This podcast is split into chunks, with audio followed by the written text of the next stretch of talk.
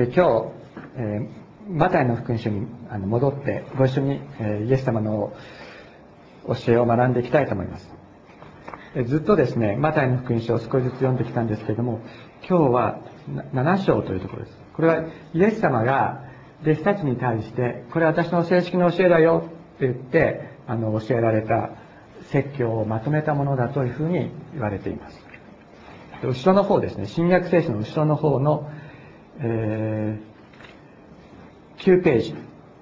6章というところ、7章じゃないですね、6章です。6章を、えー、今日は読んでいきたいと思います。6章の1節から、えー、18節までですね。6章の1節から18節まで、えー、読んでいきたいと思います。施しをするときはというところからです。見てもらおうとして人の前で善行しないように注意しなさい。さもないとあなた方の天の父のもとで報いをいただけないことになる。だからあなたは施しをするときは偽善者たちが人から褒められようと街道や街角でするように自分の前でラッパを吹き鳴らしてはならない。はっきりあなた方に言っておく。彼らはすでに報いを受けている。施しをするときは右の手のすることを左の手に知らせてはならない。あなたの施しを人目につかせないためである。そうすれば、隠れたことをしておられる父があなたに報いてくださる。祈る時にも、あなた方は偽善者たち、偽善者のようであってはならない。偽善者たちは人に見てもらおうと、街道や大通りの角に立って祈りたがる。はっきり言っておく。彼らはすでに報いを受けている。だからあなた方が、えー、あなたが祈る時は、奥まった自分の部屋に入って戸を閉め、隠れたところにおられるあなたの父に祈りなさい。そうすれば、隠れたことを見ておられるあなたの父が報いてくださる。また、あなた方が祈るときは、違法人のようにくどくどと述べてはならない。違法人は言葉数が多ければ、聞き入れられると思い込んでいる。彼らの真似をしてはならない。あなた方の父は、願う前からあなた方に必要なものをご存知なのだ。だからこう祈りなさい。天におられる私たちの父よ。皆が崇められますように。御国が来ますように、御心が行われるように、ますように、天におけるように、地の上にも。私たちに必要な糧を今日与えてください。私たちの負い目を許してください。私たちも自分に負い目のある人を許しましたように。私たちを誘惑に合わせず、悪いものから救ってください。もし人の過ちを許したら、あなた方の天の父もあなた方の過ちを許しになる。しかし、もし人を許さないなら、あなた方の天の父もあなた方の過ちをお許しにならない。断食するときには、あなた方は偽善者のように沈んだ顔つきをしてはならない。偽善者は断食をしているの人に、え見てもらおうと、顔を見苦しくする。はっきり言っておく。彼らはすでに報いを受けている。あなた方は断食するとき、頭に油をつけ、顔を洗いなさい。それは、あなた、あなたの断食が、えー、人に気づかれず、隠れたところにおられるあなたの父に見ていただくためである。そうすれば、隠れたことを見ておられるあなたの父が報いてくださる。この6章ですね、この6章では、えー、今読んだ前半が、あの、神様を信じる者たちはこう善行を行うようにというふうにこう定められているわけですけども、その善行を行う時の、まあ、心構え、姿勢であるとか態度、そしてえー、とこの後のですね19節以降は、えー、普段の生活における日常の生活における、えー、態度や姿勢について教えておられます。で今日はこの前半の部分の中からですね特に施しと言われている部分について、えー、一緒に見て見ていきたいと思います。で祈りについて特に死の祈りについては来週改めてあの取り上げたいと思っています。で今日特に皆さんとご一緒に分かち合いたい、またご一緒に学びたいと思っていることは、この私たちの目で見える、私たちがこう目で見る世界、目で見える世界というのは、目に見えない世界、目に見えない霊的な実態、すなわち神様によって支えられているのであって、こう目に見える世界における様々な私たちに対する評価というものが私たちの価値を、本当の価値を決めるのではないということです。目に見えない神様こそが私たちの存在に価値を与え、この方がこの目に見えないこの方が私たちの良い技を評価してくださるんだと聖書は言います。イエス様はおっしゃっています。人に見てもらおうとして人の前で善行しないように注意しなさいと言われています。さもなければあなた方の天の父のもとで報いをいただけないことになります。とイエス様はおっしゃっている。そのためには目に見えない神様の見舞いにへり下る謙遜ということが重要な鍵となるのです。でここでですね今読んだ箇所で信仰者が行うべき良い行いとして3つのことが挙げられています。で、えー、1つは、えー、貧しい者に対する施し。これは献金ということではなくて貧し貧しい者に対する施しです。そして祈りそして断食ですね。これらは当時のイスラエルの人々が信仰の表れとして当然行わなければならないものと考えられており、まあ、そのように定められていて、えー、イエス様自身もそれを行うように弟子たちにですねそれを行うように教えまたご自身もそれを実践なさいました。だからここを読んでですねちょっと勘違いしないようにしなきゃいけない、えー、見てもらおうとして人の前で善行しないように注意しなさい。あじゃあしなくていいんだっていうふうにね思うんじゃなくて善行はしなさいとイエス様はおっしゃってるわけですねしなさいとだけどそれを人に見てもらうために行うんじゃ、それはダメだとおっしゃるわけです。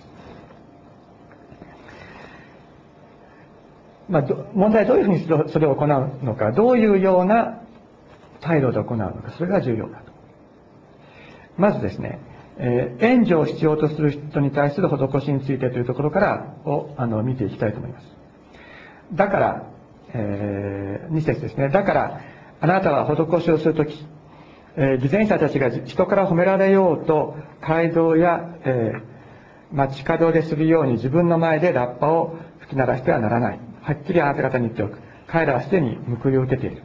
施しをするときは右の手のすることを左の手に知らせてはならない。あなたの施しを人目につかせないためにそうすれば隠れたことを見ておられる父があなたに報いてくださると言っています。当時ですねあの社会的にえー、貧しい人たち、例えばどういう人たちだったかというと、えー、夫に先立たれた、えー、未亡人であるとか、そういう生産活動、未亡人になってしまうと生産活動に携わることはできないので、社会によって、社会がその人たちをこう、サポートしなければいけないことになっています。で、そういう人たち、えー、援助を必要とする人たちのための、えー、施しのための、えー、箱というのはですね、街道や街角にこう置いてあるわけです。で、それに投げを入れお金をこう投げ入れるわけですが、でそれが、あの、まあ、人目を引くような行為をしたらそういうことをやっちゃいけないとイエス様はおっしゃる。で、これラッパを吹き鳴らすという表現がありますが、これには3つほどの解釈があります。一つは、文字通りですね、ラッパを、あの、フォーンフォーンってやったかどうか知りませんけれども、とにかく、あの、ファンファーレをですね、鳴らして、あの、施しをしますって言って、施しをする。そういうふうにしたという考え方もありますし、もう一つはですね、あの、この施し箱っていうは、言うならば、上語のようなものがですね、大きな上語のようなラッパの形をした上語のようなものがついていて、それにこう、お金を投げると、ガラン、ガラン、ガラン、ガラン、ガラン、ガラン、ガラン、ガチャンというふうに、えー、なっていたという、そういう説明もあります。また、あるいはこれは比喩的な表現であって、あの、岩本絵の句は、これから貧しい人のために、いくらいくら施しをしますって言って、言って施しをするみたいなですね、あの、そういうような行為というふうに、あの、言われれば、そういう解釈もあります。まあ、いずれにしろ、どれが正しいにせよです。あの、人に見てもらって、ああの人は立派な人だと言われるところに、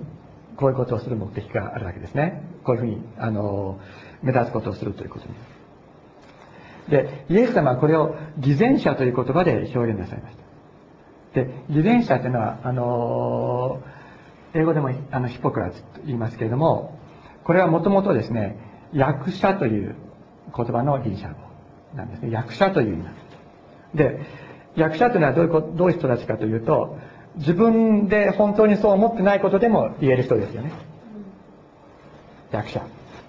心の中になくてもそれを行為として演じるのが役者です。困っている人を助けたいとは思っていないのに施しをする。で施しによって名声を得たいからだというのです。素晴らしいですね。立派ですねと言われたい。あなたは立派な方だと言われたい。で、しかもですね、この、この人、イエス様は、その、当時宗教家たちと言われていた立法学者やファリサイ派の立法学者たちと言われている人たちに向かったいを念頭に置いてこのことをおっしゃった。で、宗教的な名声というのはですね、宗教の世界に生きる者にとっては非常な誘惑です。非常な誘惑です。あの、お金を得たいと思うよりも、もっとですね、素晴らしいですねって言われたいんですね。それがあの宗教の世界に生きる者の受ける大きな誘惑です。で、まあ、施しをするということとはちょっとずれますけども、私はあの、やっぱり小さい時からキリスト教の世界で生きてきて、あの、小学校の時から、あの、伝道者や牧師になりたいと思っています。そうするとですね、礼拝や特別集会なんかで、どうすれば素晴らしいって言ってもらえるかなと思っちゃうわけですね。まあ、でも、それは子供だけじゃないです。大人でもそういうことがあります。今でもそうだという、そういうところが自分から全くなくなったかっていうと、それは本当に神様すいませんと、本当に思うところであるわけですけども、で、それで小さい時なんかですね、あの、いや、小さい時だけじゃない。で、あの いろんな人がいろんなところで用いられる。で、特によく用いられる人たちがいたりするとですね、で、その人たち本当に素晴らしいですねって言われたりすると、もうなんかいいなとかと思ってね、どうしたらああいう風になれるんだろうとかって思っちゃうわけです。本当は、天のお父様っていうだけで、胸がいっぱいになる。神様が私を満たしてくださる。それだけで十分なんです。そんな環境を神様が与えてくださってるだけで本当にもう何もいらない。そういうような関係を神様は私たちに一人一人に与えてくださっている。また、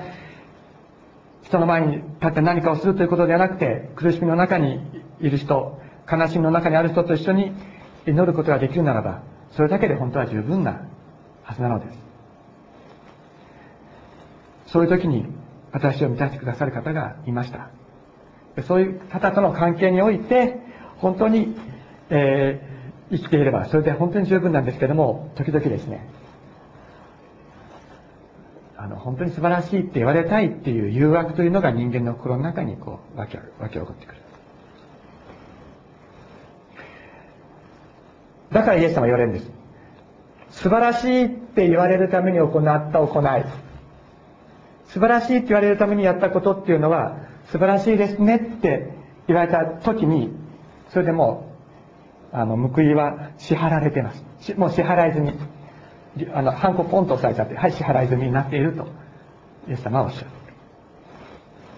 もうそうすると、その行いに対する報いを神様から受けることはできないんだよ。もう完全に受け取り済みだというのです。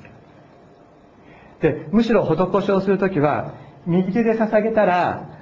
左手にそのことが伝わる前に、忘れてしまうことであれとおっしゃるのです。そうすれば、隠れたことを見ておられるあなたの父が報いてくださる。神様が知ってくださってる。私たちにとって、神様が知ってくださってるっていうことで、十分なんです。と思いませんか？どうでしょう？私たちはどういうふうに思ってるでしょうか？神様が知ってくださっていることで本当に私は十分だなって思うか？やっぱ神様がね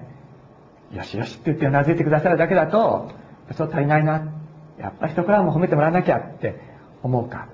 そこに私たち私たちがどういう態度で生きているのか。高慢な態度で生きているのか。謙遜な態度で生きているのかというそういう違いが出てくるとイエス様はおっしゃいます。えー、施しということと献金ということはもちろん違うわけですけれども、このキリストの平和協会では、えー、記名式の献金をしないことにしています。すべて無記名です。それは、あの、神様に献金でやろうと、施してやろうと、神様に対する態度は同じだからですね。誰がどれだけ献金してるかということは、私たちは献金するとき、何も関係ないですよね。誰がいくら献金するか全く関係ない。これは私が神様に献金するものだということだから、で、あの人がこのぐらい献金するか私はこのぐらいでいいかな。っていうことはないはずですね。ないはずです。それ、そういう関係を神様は私たちに求めておられるということなのです。で、それにしてもですね、私たち人間はどうしてあなたは素晴らしいと言ってもらいたいんでしょう？どうして素晴らしいと言って言ってもらいたいんだろう？考えたことありますか？言ってもらうのはすごく嬉しいですけども、なんで、なんで素晴らしいって言ってもらいたいのかな？そのことによって自分の価値を感じるからです。自分の価値を確認することができるからです。言うまでもなく私たちは全員神様によって本当に素晴らしく作られているんです。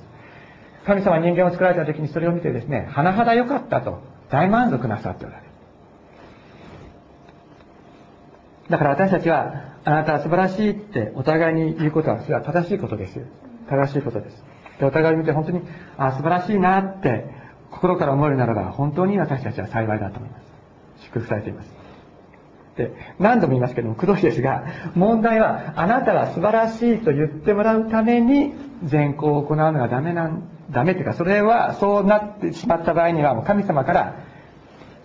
報い受けることはできない。なぜか、それは、高慢によって汚された行為となってしまうからです。私たちは、自分で自分の価値を高めたいと思うんです。自分で自分の価値を高めたいと思う。自分は良いものだと思いたい。で、ある意味これは、あの、神様に禁じられた善悪の知識の好みを食べた人間のあり、あり方なんですね。いいか悪いか、何がいいか何が悪いかっていうことを自分で決めたい。で、自分はいいものになりたい。自分はいいというふうに判断したい。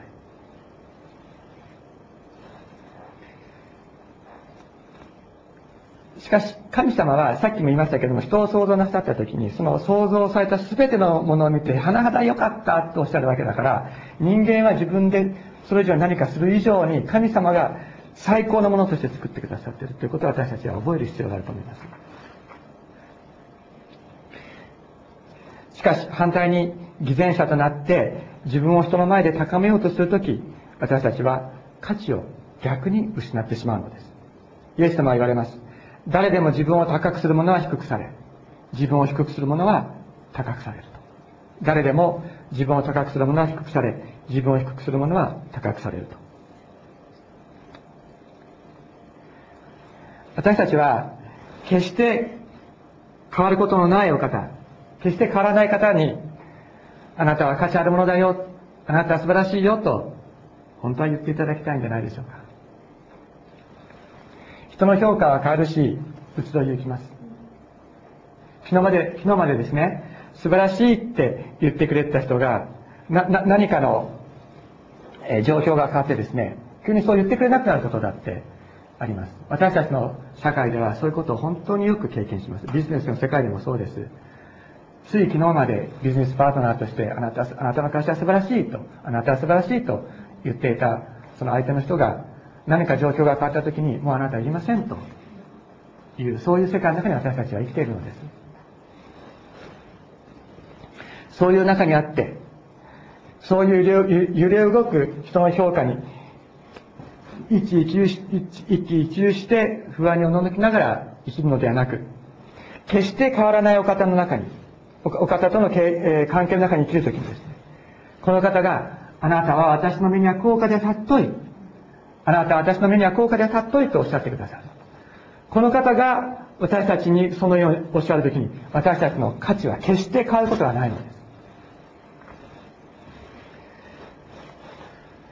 援助を必要とする人たちは、私たちの高慢な思いを満たすために存在しているのではありません。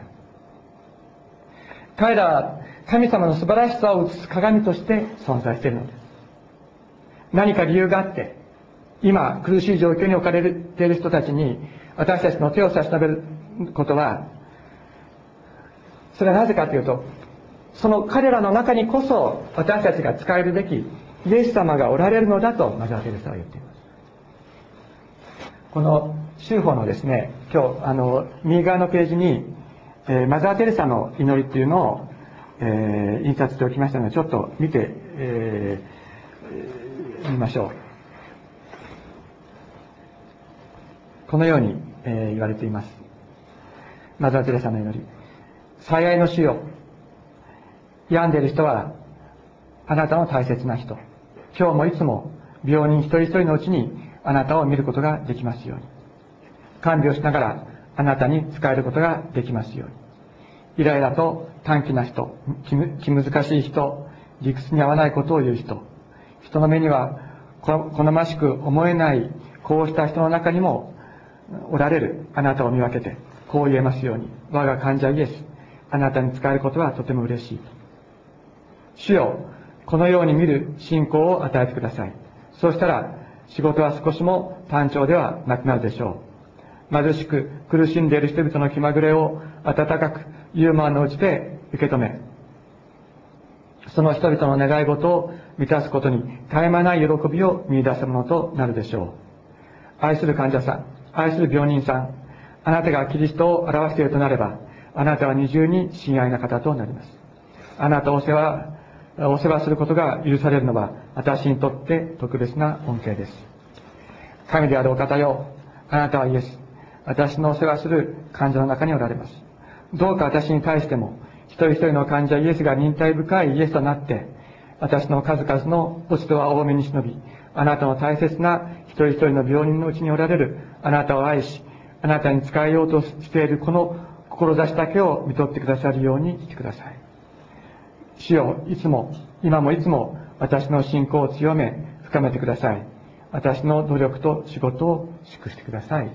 とマザー・テレサは祈っています。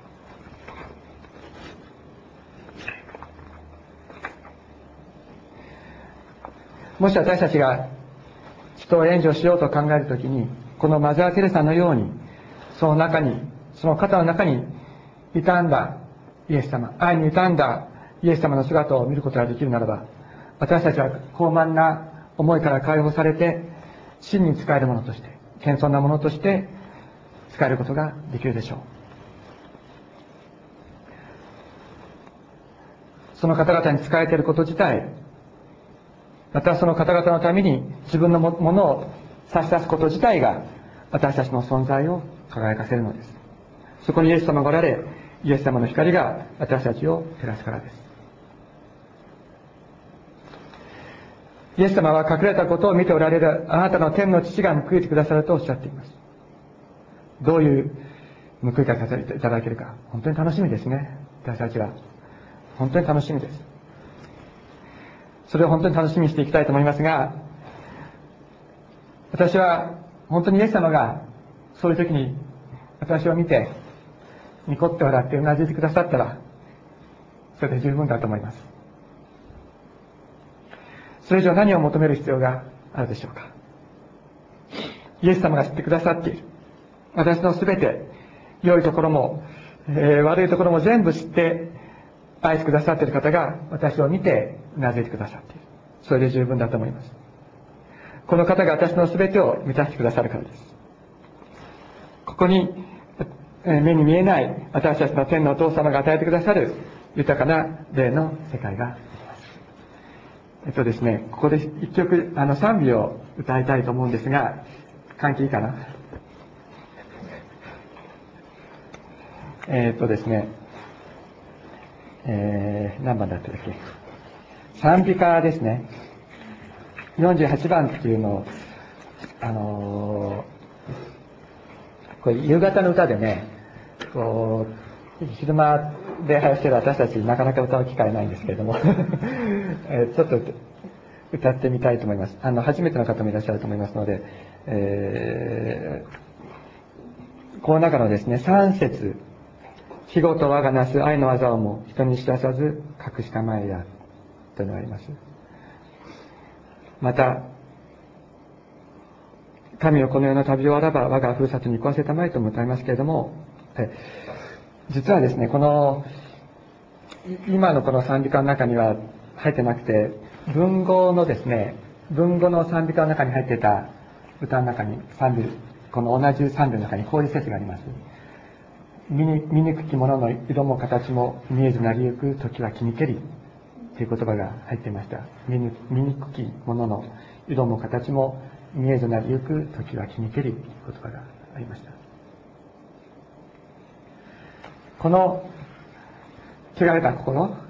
私たちこの私の汚れた心さえもイエス様に包まれて見えなくなっていく隠されていく。そういう時が来たんだ。イエス様の十字架によって私たちの悪いところが全て包み覆い隠されてしまうそういう時が来たんだと。文語のね賛美歌の中に入っていましたけれどもそれとイエス様が私たちの悪いところを全部包み隠してくださっているように私たちがする愛の技もどうぞ神様隠してください。あなたの十字架だけが人々の前に表されますようにという思いがありますでそうですね。あのその今のですねのあの私は、えー、と見に行く着物のっていうのを一人で歌いますので次に3節から。あいい。あの、えー、3節から345とご一緒に歌ってみたいと思います。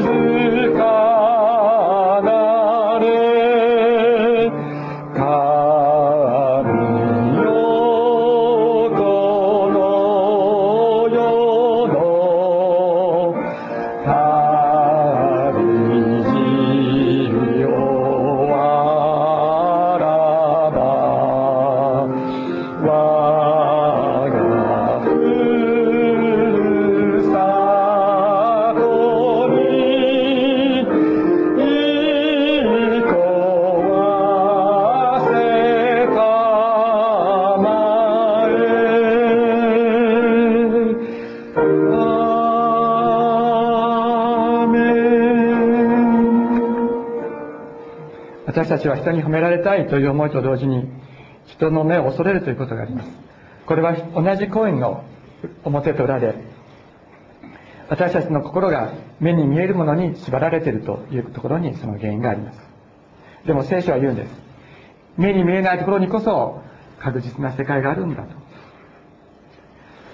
これ、えー、皆さんとご一緒に読んでみたいと思いますけれどもコリント信徒への第二の手紙、えー、4章16節。コリント信徒への第二の手紙、えー、4章16節。ページ数は後ろの方329ページ。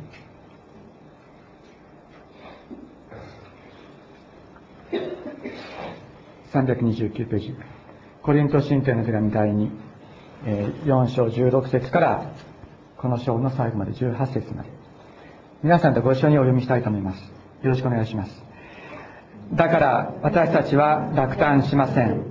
たとえ私たちの外なる人は衰えていくとしても私たちの内なる人は日々新たにされていきます。私たちのひとときの軽い観難は比べ物にならないほどの重みのある永遠の栄光をもたらしてくれます。私たちは見えるものではなく見えないものに目を注ぎます。見えるものは過ぎ去りますが見えないものは永遠に存続するからです。18節をご一緒にもう一度お願いします。私たちは見えるものではなく見えないものに目を注ぎます。見えるものは過ぎ去りますが見えないものは永遠に存続するからです。ある人が大学の教師をしていました。で彼は熱烈なクリスチャンでしたけれどもそこにある学生が訪ねてきて言いました。先生先生は神は存在すると言いますけれどももし存在するならばその神を示してください見せてくださいと彼は言いました。先生は答えます。じゃあ君に質問するけれども君を見せてくれ。で学生は私ですかと言いながら私こうやってやりました。胸を叩きました。すると先生は言います。それは君の胸だ。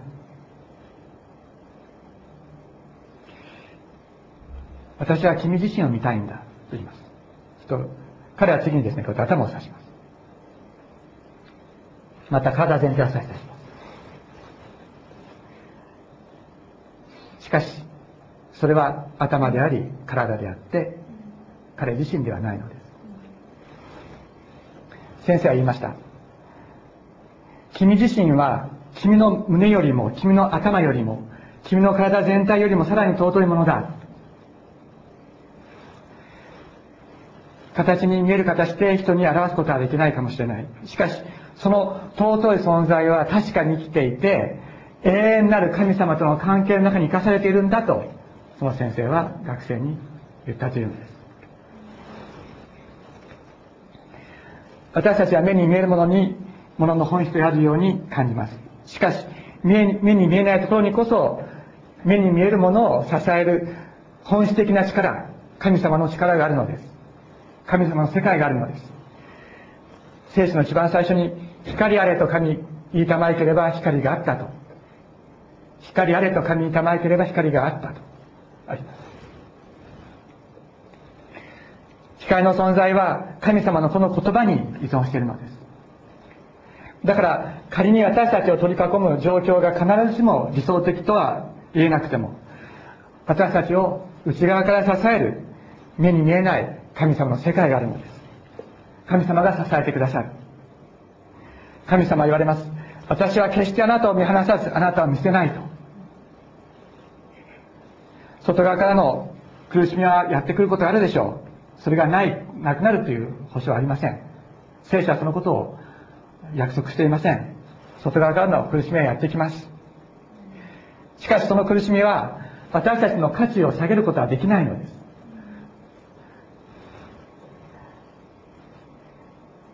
たとえ昨日まで一緒にやっていきましょうと言っていた人が状況が変わったからもう一緒にできなくなりましたと言われるようなことがあったとしてもあなたの価値をあなたに価値を与え続けあなたの価値を尊んでこれを決して変わらない尊いものとして保っておられる方がおられるのです。私の目にはあなたは高価で尊い。私はあなたを愛している。神様は語ってくださっている。私の目にはあなたは高価で尊い。私はあなたを愛していると語ってくださる。私たちはこの方に私たちの目私たちの心の目私たちの霊の目を向けて生きていきたいのです。隠れたところにおられる方隠れたことを見ておられる方が私たちを支えてくださる。この方との関係を本当に私たちは求めて生きていくときに大きな大きな祝福の世界が私たちの前に広がっていくのです。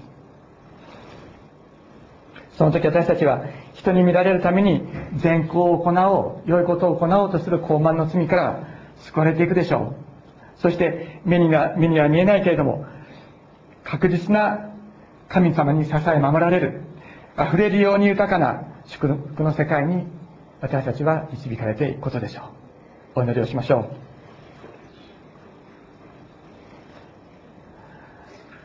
天のお父様あなたの限りないご愛の皆を心から賛美いたします。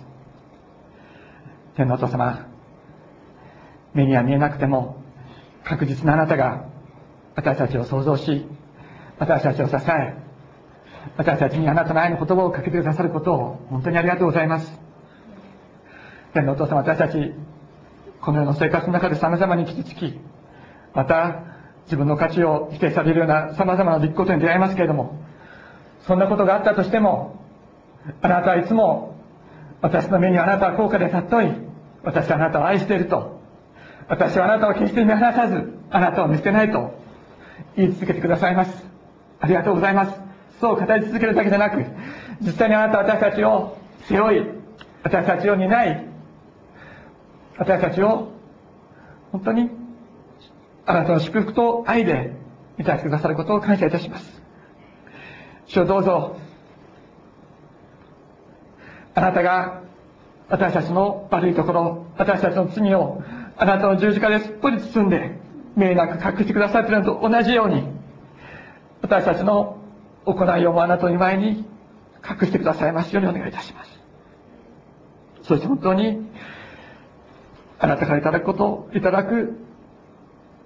あなたの温かな報いを。楽しみにしながらこの中の生涯を歩くことができますように導いてください。心から感謝して尊いイエス様の名前によってお願いいたします。アーメン。感謝します